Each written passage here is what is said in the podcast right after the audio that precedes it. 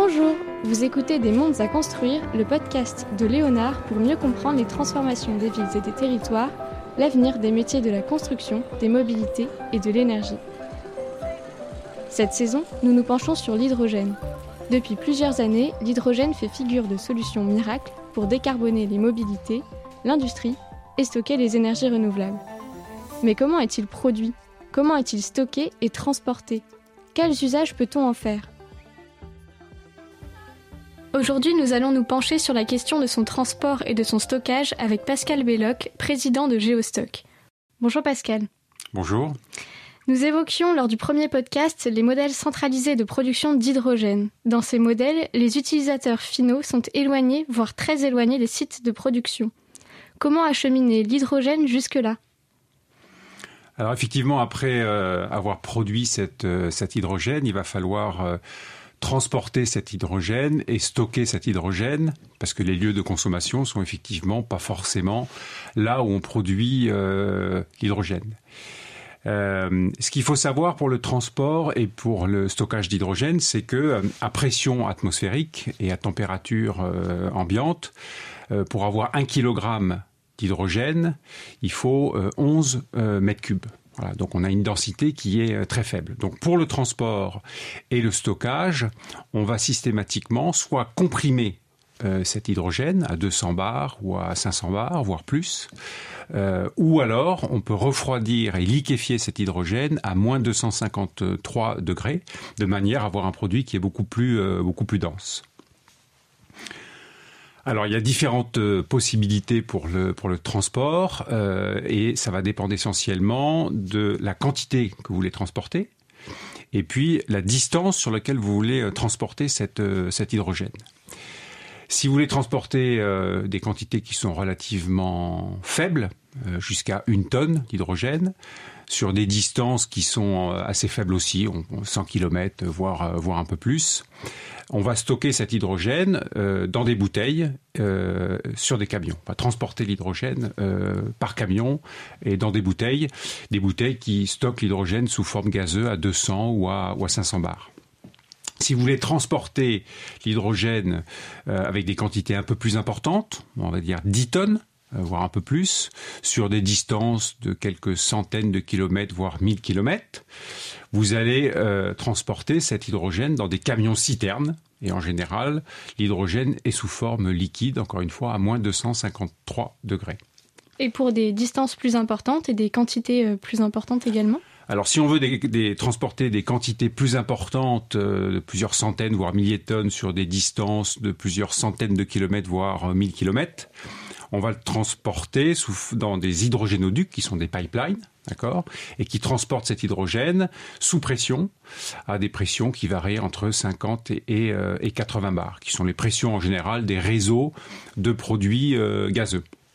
Il y a notamment un très gros projet euh, en Europe qui s'appelle le projet Backbone, qui a pour objectif de euh, construire en Europe 40 000 km de pipe euh, à horizon 2040 pour transporter l'hydrogène au sein de, de l'Europe. Et donc, si on veut des quantités encore plus importantes sur des distances encore plus importantes, il y a le transport maritime. Euh, où on va transporter donc l'hydrogène sous forme liquide dans des bateaux. Il en existe, il y a des bateaux aujourd'hui qui fonctionnent entre le Japon et, l'Australie pour des distances donc intercontinentales de plusieurs milliers de, kilomètres. Et puis il y a une dernière euh, technique, s'appelle les vecteurs euh, chimiques. Et la technique consiste à prendre la molécule d'hydrogène, l'associer à une autre molécule, pour faire un produit euh, liquide et transporter donc cet hydrogène sous forme liquide. Alors ça peut être de l'ammoniac, ça peut être du toluène, ça peut être du méthanol ou d'autres produits. L'intérêt c'est qu'on a euh, un produit liquide à la pression et à la température ambiante. Donc des chaînes logistiques sont envisagées pour cela? Exactement. Elles vont nécessiter donc le stockage de cet hydrogène. Et donc comment on stocke facilement de telles quantités de ce gaz qui est si peu dense?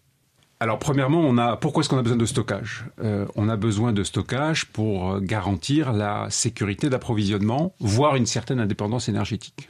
On le voit bien aujourd'hui avec la crise euh, des produits pétroliers. On a besoin de stockages locaux euh, dans les stations-service et puis il y a aussi des dépôts pétroliers au niveau national pour stocker des quantités plus importantes d'hydrocarbures. L'hydrogène, ce sera pareil demain.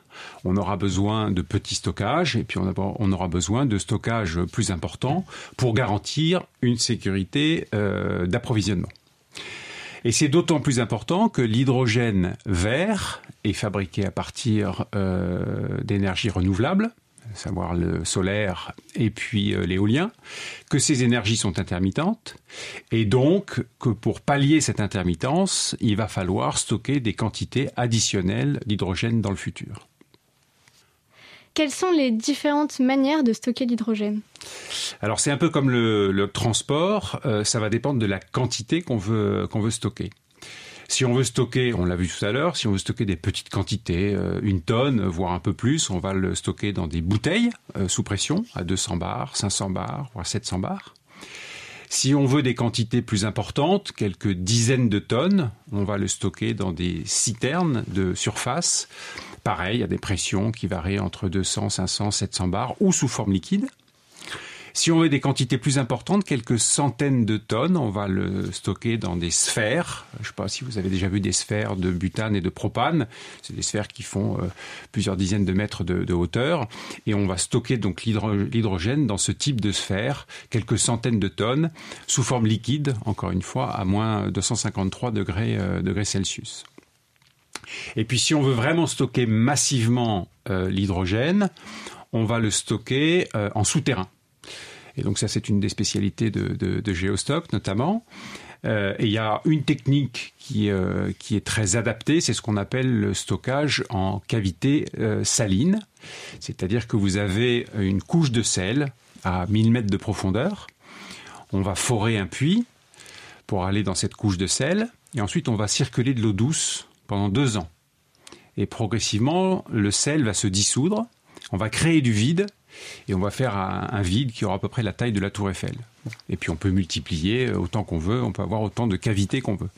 Et dans une cavité, on va stocker entre 3000 et 5000 euh, tonnes euh, d'hydrogène.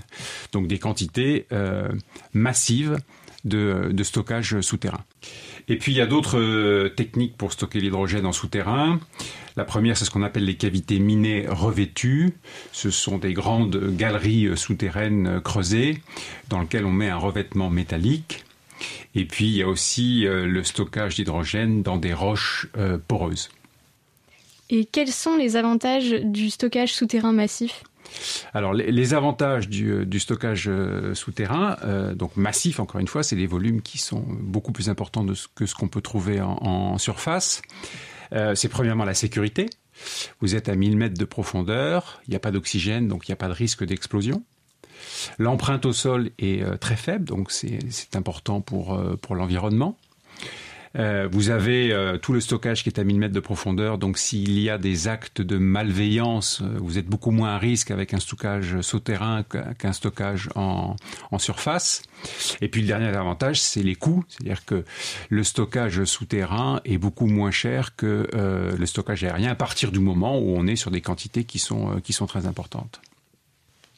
Nous savons donc maintenant comment stocker et transporter l'hydrogène. Merci Monsieur Belloc.